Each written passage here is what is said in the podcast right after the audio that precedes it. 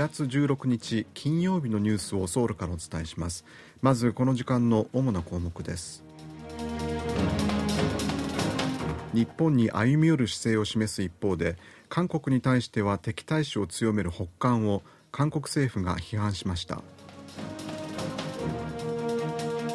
政府の医療政策に反発してソウルの主な大型病院の研修医全員が辞表を提出することを発表しました。政府は厳しく対応する方針です。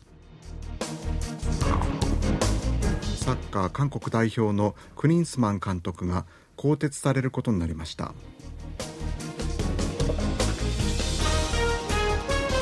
今日はこうしたニュースを中心にお伝えします。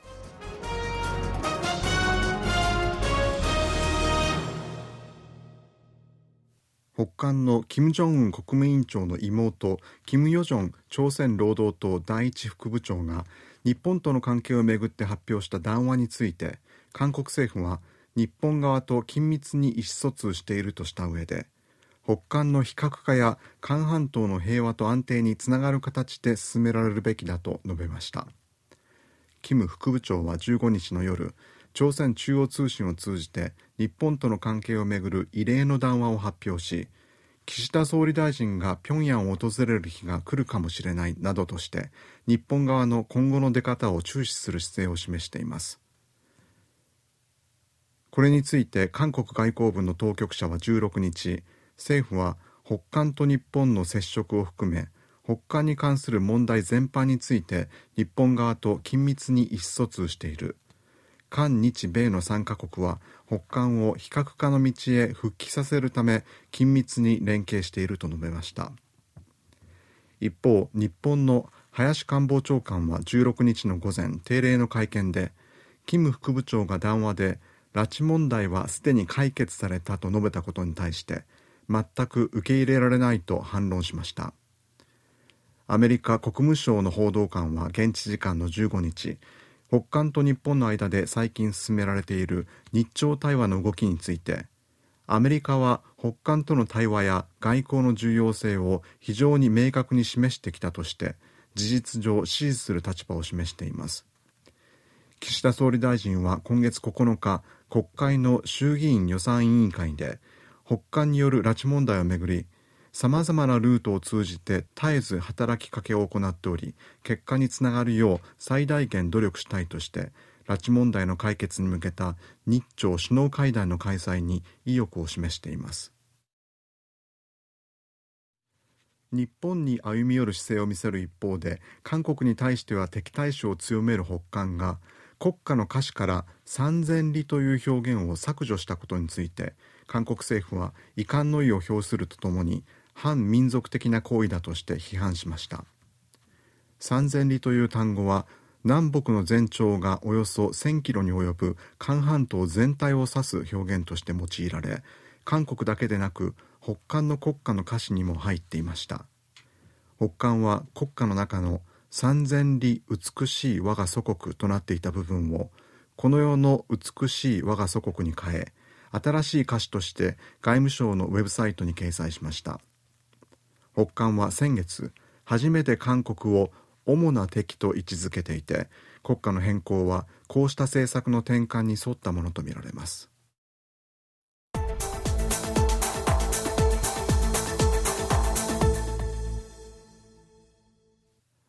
韓国の研修医らで作る団体は政府が進める大学の医学部の定員拡大に反発してソウルの5つの主な大型病院の研修医全員が今月19日までに辞表を提出する計画だと明らかにしました。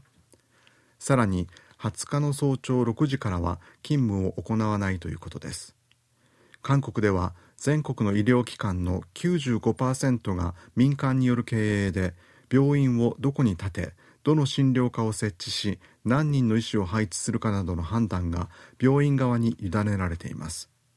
こうした状況が都市と地方の医療格差また医師が皮膚科などの人気の診療科に集中し救急や小児科に人材が集まらないといった診療科の間での格差につながっているとされています。首都圏にある五大病院を中心に研修医らがストライキを予告したことを受け政府はこうした動きに対して厳しく対応する方針を示しました。保健福祉部は16日医療法の規定に基づいて全国221の病院に対して研修医が一斉に有給を取得することを禁止することで必須医療を維持するよう命じました。保健福祉部は診療を拒否した研修医に対して個別に業務開始命令を出し命令に従わなければ法的措置を取る方針です。保健福祉部によりますと首都圏の5つの主要病院では全体の医師のうち37%が研修医だということでこのすべてが退職またはストライキを行うと医療現場に大きな支障をきたすことになります。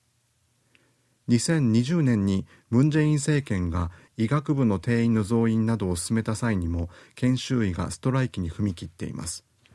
当時ストへの参加率は80%に上った上新型コロナの流行も重なり多くの患者が適切な診療や手術入院治療を受けられない事態となったため政府は全国の研修医に業務開始命令を出しこれに違反した研修医など10人を告発しましたが後に取り下げています。ムン前政権は研修医による反発を抑えることができず医学部の入学定員の増員を断念しました。保健福祉部の関係者は今回は4年前のようなことは繰り返さないとして厳しく対応する方針を強調しています。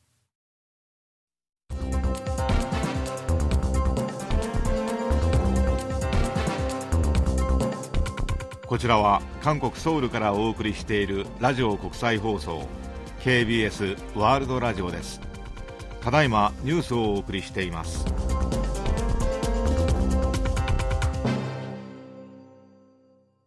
政府は韓国の最近の経済動向について製造業を中心に景気の回復が続いているものの民間消費の鈍化や建設投資の不振も見られるという判断を示しました。企画財政部は16日に発表した2月の経済動向で物価の上昇が鈍化する中製造業における生産や輸出を中心に景気回復の流れが続いていると評価しました。景気回復の状況について政府は去年11月から3ヶ月連続で兆しが見えるという見方を示していましたが今月は回復の流れが続くとしてより前向きな見方を示しました。こうした流れを牽引しているのは半導体などを中心とした製造業の生産と輸出です。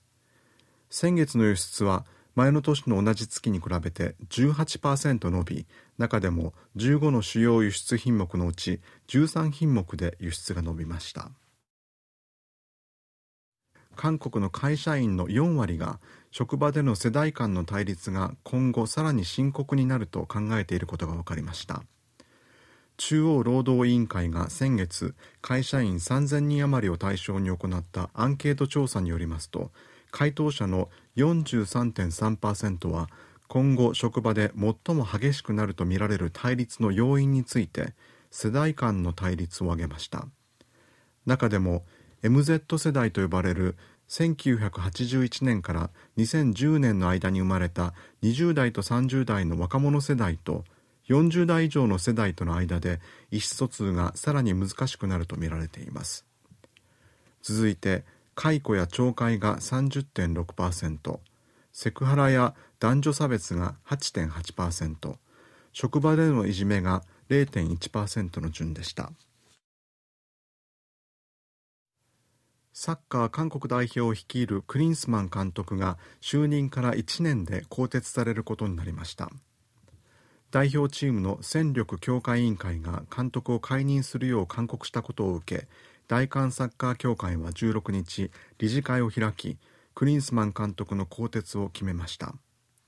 更迭は今月上旬にアジアカップの準決勝で敗退したことを受けたものです。クリンスマン監督は自宅のあるアメリカからリモートで会合に参加し戦術を立てる能力が不足しているという指摘に対して反論しましたが協会はクリンスマン氏がこれ以上代表チームの監督としてリーダーシップを示せないと判断しました。2024年のパリオリンピックの前哨戦となる卓球の世界選手権がプサンで開幕しました。世界卓球選手権は16日から25日までの10日間プサンのヘウンデにある大型の展示場ベクスコで開かれます。大会は団体戦で男女それぞれ40チームが参加します。準々決勝に進んだチームにはパリオリンピックへの出場権が与えられます。以上原秀氏がお伝えしました。